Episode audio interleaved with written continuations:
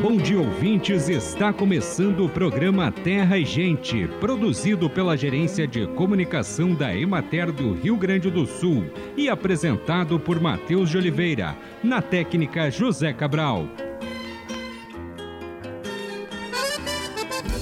Para evitar a cárie é preciso ter bons hábitos alimentares, beber bastante água, consumir doces de forma moderada, de preferência em formato de sobremesa, escovar os dentes pelo menos três vezes por dia com creme dental com flúor por dois minutos, com uma escova de dentes com cabeça pequena e cerdas macias utilizar o fio dental diariamente e visitar o dentista pelo menos duas vezes ao ano. A consulta com o dentista, segundo a cirurgia dentista mestre em cariologia e dentística Cristal Moraes de Souza, não serve somente para tratar as doenças bucais, e sim para prevenir estas doenças e diagnosticá-las em seu estágio inicial, avaliar a mucosa e gengivas, prevenir câncer bucal, avaliar se os dentes possuem trincas, fraturas, desgastes ou lesões. Existem muitas espécies de plantas que podem ser utilizadas como alimento para o gado. Estas espécies se dividem de acordo com o período de desenvolvimento, de inverno ou de verão, quanto ao ciclo de vida, se são anual ou perene, e quanto à família botânica, sendo as mais utilizadas as gramíneas e as leguminosas. Ao escolher uma espécie forrageira, o produtor deve considerar a produtividade e a qualidade nutritiva, mas também a adaptação ao clima e ao tipo de solo do local. Hoje vamos falar sobre a alfafa, que está no período de plantio. A leguminosa é conhecida como rainha das forrageiras pela produtividade e qualidade. A alfafa exige solos profundos, sem excesso de umidade e com boa fertilidade, e é sensível a doenças. É utilizada principalmente em corte para a produção de feno. A alfafa é semeada no início da primavera ou do outono e a quantidade de sementes é de 15 a 20 quilos por hectare. A profundidade de semeadura deve ser de 2 centímetros ou menos. As sementes precisam ser inoculadas antes. A variedade mais utilizada é a crioula. Os cortes devem ser realizados no início da floração, deixando resíduos de 6 a 8 centímetros. Acompanhe agora o panorama agropecuário. A insuficiência de chuvas durante os meses de verão provocou redução de cerca de 30% no potencial produtivo da soja no Rio Grande do Sul. E a produtividade atual é estimada em 2.175 quilos por hectare.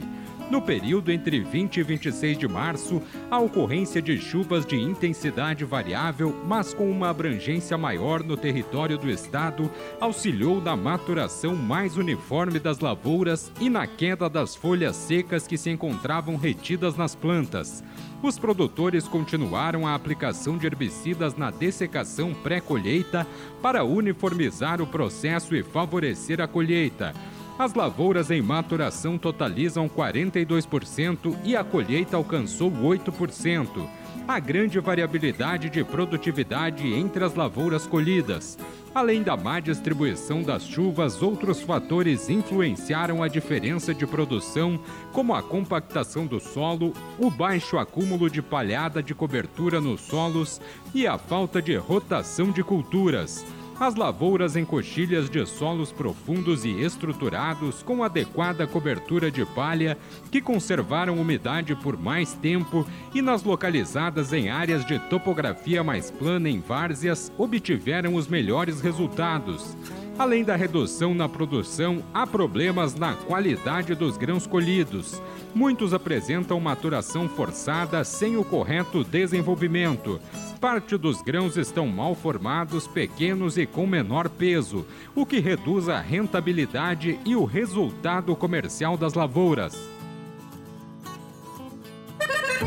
A utilização das plantas de cobertura que contribuem para a nutrição do solo, aumentando o teor de matéria orgânica, se viabiliza uma maior ação biológica de minhocas e outros organismos existentes no solo, resultando em menor índice de doenças, na redução da penosidade do trabalho, visto que a palhada forma uma barreira para plantas invasoras além da diminuição da temperatura na superfície do solo e da retenção de água no solo, reduzindo perdas por evaporação e amenizando a necessidade de irrigação. Essa água vai vir de graça da chuva. O único serviço é fazer com que ela seja armazenada no solo.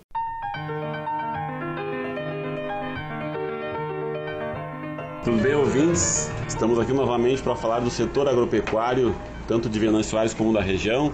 E hoje nós estamos falando diretamente da Expo Agro Fubra, em entrevista ao novo diretor técnico da Imater, Claudinei, que é um colega do escritório municipal. Vai falar um pouquinho para nós aí dessa, desse desafio de, de, de assumir essa instituição que atua em tantos pontos do estado e em todos os lugares do estado e tem um desafio muito grande aí de levar o desenvolvimento rural para todo o nosso Rio Grande do Sul.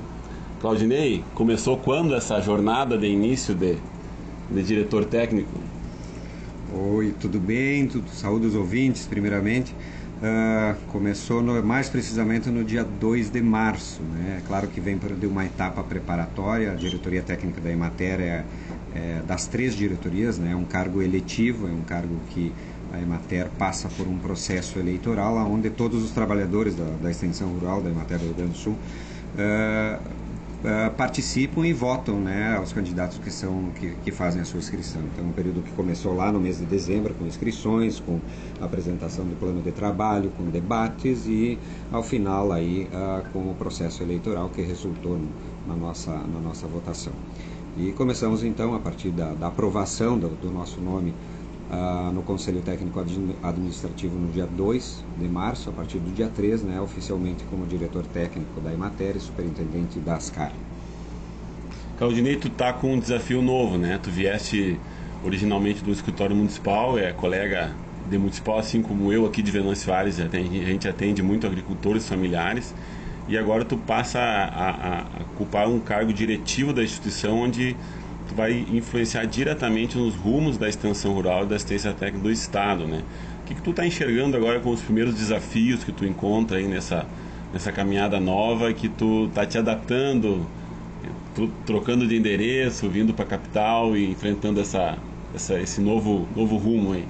É, é um desafio bastante importante que a gente que eu, que eu estou preparado para esse desafio. Uh, tendo a experiência, 26 anos de atuação já na Emater, né, trabalhando no escritório municipal. Quatro desses 26 anos foram atuação no período de 2007 a 2010 como gerente da região Porto Alegre, que é uma, regi é uma região uh, de, de, a maior região administrativa da Emater, com, atualmente com 72 municípios, e passando também por diversas frentes de trabalho interna que me permitiram a, a conhecer a instituição com a profundidade necessária para desempenhar a, a, atividade da diretoria técnica. E é claro que com o desafio, como proposto em todos os debates, e como é a minha forma de trabalho, com o desafio de construir aquilo que a Emater é muito estratégica, uh, nas estratégias de planejamento, Uh, mas planejamento que venha da, que venha assim, que brotem dos municípios, que brotem dos extensionistas que trabalham nos escritórios municipais e com a minha experiência de escritório municipal também, evidentemente que valorizando as estruturas meio, a estrutura fim, que é o escritório central em Porto Alegre, mas valorizando muito aquilo que se tem de experiência lá na base, aonde a vida da Emater acontece, onde o trabalho da Emater acontece, que são nos municípios e que são nos escritórios municipais. É uma estratégia importante que a gente tem pela frente, inclusive nós entramos agora, no mês de abril, com a repactuação ah, do planejamento que se tem com o Estado, através da Secretaria de Desenvolvimento Rural, a Secretaria da Agricultura, Desenvolvimento Econômico, Pecuária Irrigação e outras secretarias do Estado, estabelecendo aí o próximo ano de termo aditivo ao contrato e o, plur, o, o planejamento plurianual que remete ao ano de 2024 e aos três anos subsequentes. E é claro também que nas estratégias de planejamento a gente tem todo um olhar especial para o planejamento das atividades que são construídas em conjunto com os municípios, 497 municípios do estado, um desafio assim bastante importante na recomposição das equipes. Nós temos um processo seletivo externo uh, em fase de desenvolvimento e logo será deverá ser publicado para que uh, novos trabalhadores da extensão rural possam agregar ao time da Imater. Então você tem um grande, uma, uma grande caminhada de desafios aí nos próximos quatro anos. Pois é, eu ia lhe perguntar agora, Claudinei, que como tu vieste do municipal, né, e acho que faz muito tempo que a Imater, nas, nas, nos, nos cargos de direção, ela não tem ninguém dos escritórios municipais, né? Essa tua visão de escritório municipal, entendendo aí que a demanda do campo hoje por, por mais atendimento, atendimento mais qualidade, ela é forte perante aos produtores, inclusive as municipalidades nos falam, né? E tu acabou de nos anunciar aí esse concurso, esse processo seletivo aí, que vai fazer trazer um pouco mais de gente para dentro da Imater, nós temos aí alguma coisa de data? Podemos divulgar alguma coisa de, de, de, divulgação desse processo seletivo?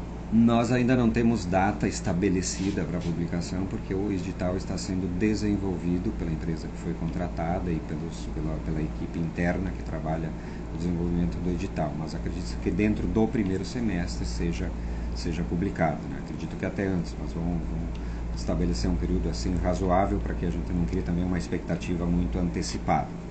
E é importante, eu acho também, né, Claudinei, tu acabou de comentar, essa relação com os municípios, né, por esse teu vínculo com o município, entende, como tu entendes muito bem desse mundo municipal que no, no, nos, nos atende muito, nos demanda muito, né, as secretarias municipais, as agriculturas, pelo jeito está tendo aí uma, um tratamento um pouco mais especial aí com nossos prefeitos, secretários da agricultura, é o teu plano também, né? É o plano, exatamente, a gente tem, como eu falei, a, vida da Emater, a atividade fim, o propósito da existência da Emater ocorre nos municípios, ocorre nos 497 municípios. Nós temos um cenário no estado do Rio Grande do Sul de composição de diferentes sistemas de produção, uh, tanto vegetal quanto animal, de diferentes públicos que são assessorados prioritariamente pela Emater, e a gente tem que ter a capacidade de fazer a leitura adequada dos sistemas de produção, dos públicos, da, das diferentes formações, inclusive de etnias, de, de formação de população, cultura. Então a gente certamente vai dar um olhar e um tempero uh, bastante diferenciado assim nas estratégias do planejamento. E, e Diego, tu que também trabalha no, em escritório municipal, tu sabe que não raras vezes a gente é desafiado no dia a dia e semana a semana a atender e a estar caminhando passo a passo, ombro a ombro com aquilo que acontece lá no município. Às vezes, determinadas ações que não são planejadas a nível de Estado e talvez não tenham uma importância tão relevante para o Estado como um todo, num determinado município, existe uma relevância importante. Se tu tem um município, por exemplo, que é muito tradicional na erva mate, se a gente pegar a cadeia da erva mate, nós, temos, nós temos cinco polos produtores de erva mate no estado do Rio Grande do Sul, que é uma, um cultivo, é uma cultura uh, extremamente importante que está na mão do gaúcho todos os dias praticamente, né? Mas não está cultivada em todo o território do Rio Grande do Sul. Então a gente também tem que ter um olhar especial para aqueles sistemas de produção que são específicos e importantes para determinada região. E o caso da erva mate, se ele não é cultivado, ele é específico e importante para todo o estado na cultura do gaúcho. Apenas um exemplo, né, Diego? Exatamente. Muito bem, pessoal, tivemos aí uma rápida conversa. Acredito que nos próximos tempos poderemos novamente voltar a conversar com o Claudinei para ver como é que andam os seus novos desafios, enfrentando, ajudando ao desenvolvimento do estado do Rio Grande do Sul. E tivemos aí essa grata participação divulgando para vocês mais um pouquinho do setor agropecuário da região e do estado do Rio Grande do Sul. Eu sou Diego Barden dos Santos, engenheiro agrícola e extensionista rural.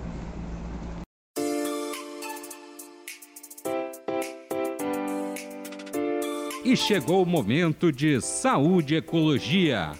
O Centro Estadual de Vigilância em Saúde, ligado à Secretaria da Saúde, divulgou na semana passada uma nota informativa com esclarecimentos sobre o aumento das notificações de surtos de síndrome mão-pé-boca em escolas de educação infantil. A doença é uma infecção contagiosa causada por um enterovírus e é muito comum em crianças, especialmente nas menores de 5 anos. A transmissão é fecal-oral, ou seja, ocorre mediante contato com pessoas, fezes, saliva, secreções, objetos ou alimentos contaminados. Mesmo depois de recuperada, a pessoa pode transmitir o vírus pelas fezes durante aproximadamente quatro semanas. Dessa forma, a higiene das mãos deve se manter intensificada mesmo após melhora dos sintomas. As principais medidas de controle são o afastamento dos sintomáticos até a resolução dos sintomas e a intensificação das medidas de higiene de mãos e do ambiente e superfícies, com especial enfoque em objetos compartilhados, como brinquedos nos casos das creches. Os sinais e sintomas incluem febre alta nos dias que antecedem o surgimento das lesões, aparecimento na boca, amígdalas e faringe de manchas vermelhas com vesículas branco-acinzentadas no centro, que podem evoluir para ulcerações dolorosas e ocasionar dificuldade para engolir e muita salivação erupção de pequenas bolhas, em geral nas palmas das mãos e nas plantas dos pés, mas que podem ocorrer também nas nádegas e na região genital. Mal-estar, falta de apetite, vômitos e diarreia.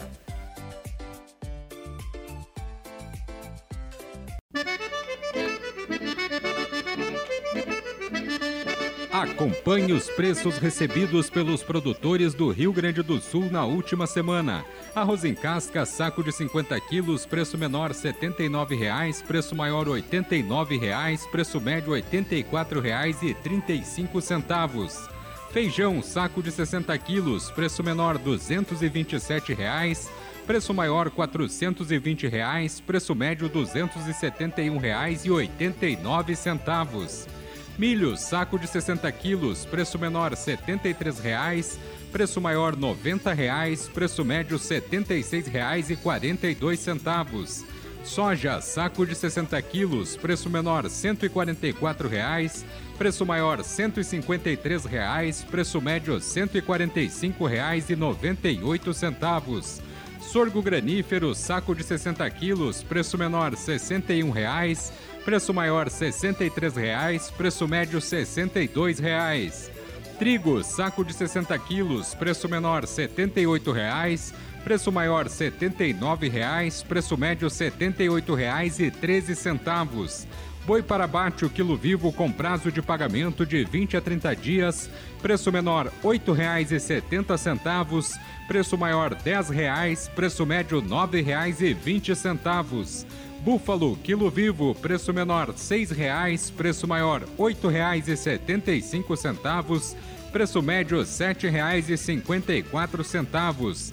Cordeiro para abate, o quilo vivo, preço menor R$ 7,00, preço maior R$ 8,75, preço médio R$ 8,14. Suíno tipo carne, o quilo vivo, preço menor R$ 5,50, preço maior R$ 7,12, preço médio R$ 6,06. Vaca para abate, o quilo vivo com prazo de pagamento de 20 a 30 dias, preço menor R$ 7,70, preço maior R$ 8,75, preço médio R$ 8,17. Hoje vamos falar sobre o amendoim forrageiro, uma leguminosa perene que vem ganhando destaque por sua alta produção e qualidade, capacidade de competir com invasoras e de sobreviver ao inverno.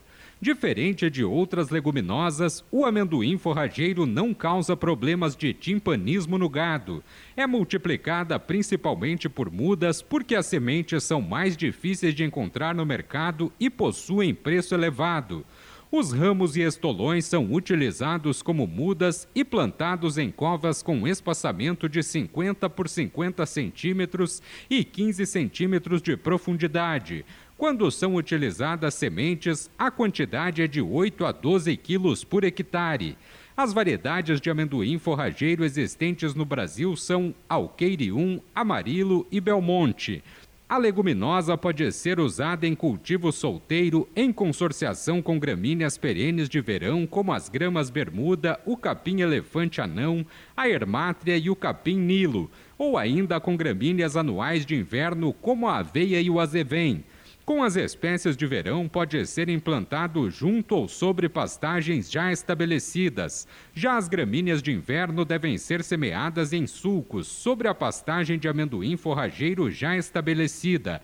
Outra possibilidade é realizar o plantio de mudas de amendoim no início do outono, semeando junto o azevém. De 14 a 16 de abril, Alegrete realiza o primeiro Festival Estadual da Linguiça Campeira, no Parque de Exposições Lauro Dornelles. A capital estadual da linguiça campeira espera você para o festival mais saboroso de toda a região. Serão três dias de evento com shows, espaço para compras, área kids e um extenso cardápio com as melhores linguiças campeiras do estado.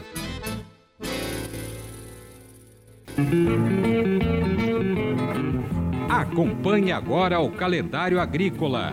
Está terminando a colheita do abacaxi. Começaram os trabalhos de preparo da terra para o plantio da aveia. Tem início a colheita do feijão da segunda safra. Está começando a colheita da mandioca. Tem continuidade a colheita do morango. Abril é mês de plantar alho, cebola, beterraba, cenoura, ervilha, morango, nabo, rabanete, alface, brócoli, chicória, couve-flor, espinafre, radite, repolho, agrião, almeirão, salsa, rúcula e salsão. A 22ª Toca do Coelho, que se realiza de 30 de março a 9 de abril no espaço Tenarião, em Itapera, deverá atrair 50 mil visitantes nos 11 dias do evento. Este ano, o tema da Toca do Coelho é ABC na Toca, que conta com cenários sobre a Páscoa planejados por artistas e artesãos de Itapera. O ingresso para visitar os cenários ABC da Toca custa 10 reais para crianças e grupos com agendamento. Adultos pagam 15 reais.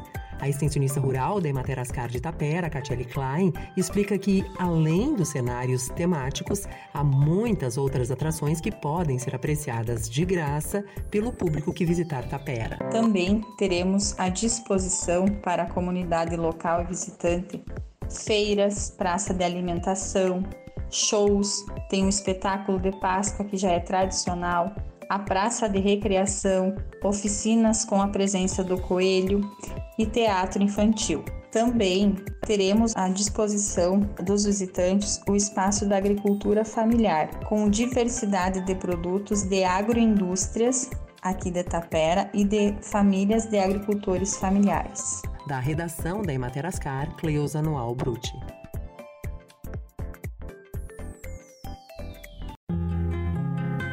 De acordo com o Water Footprint Network, para produzir um quilo de carne bovina são necessários 15.400 litros de água.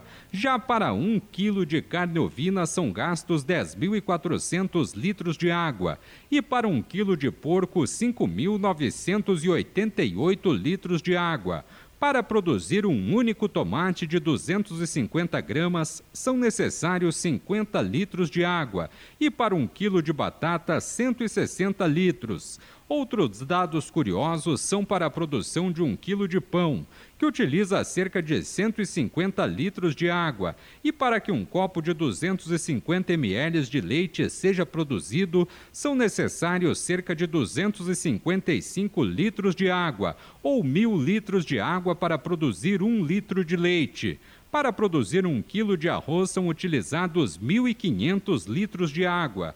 Por isso é fundamental repensar hábitos e atitudes, fazer o uso consciente e buscar formas de reutilizar a água.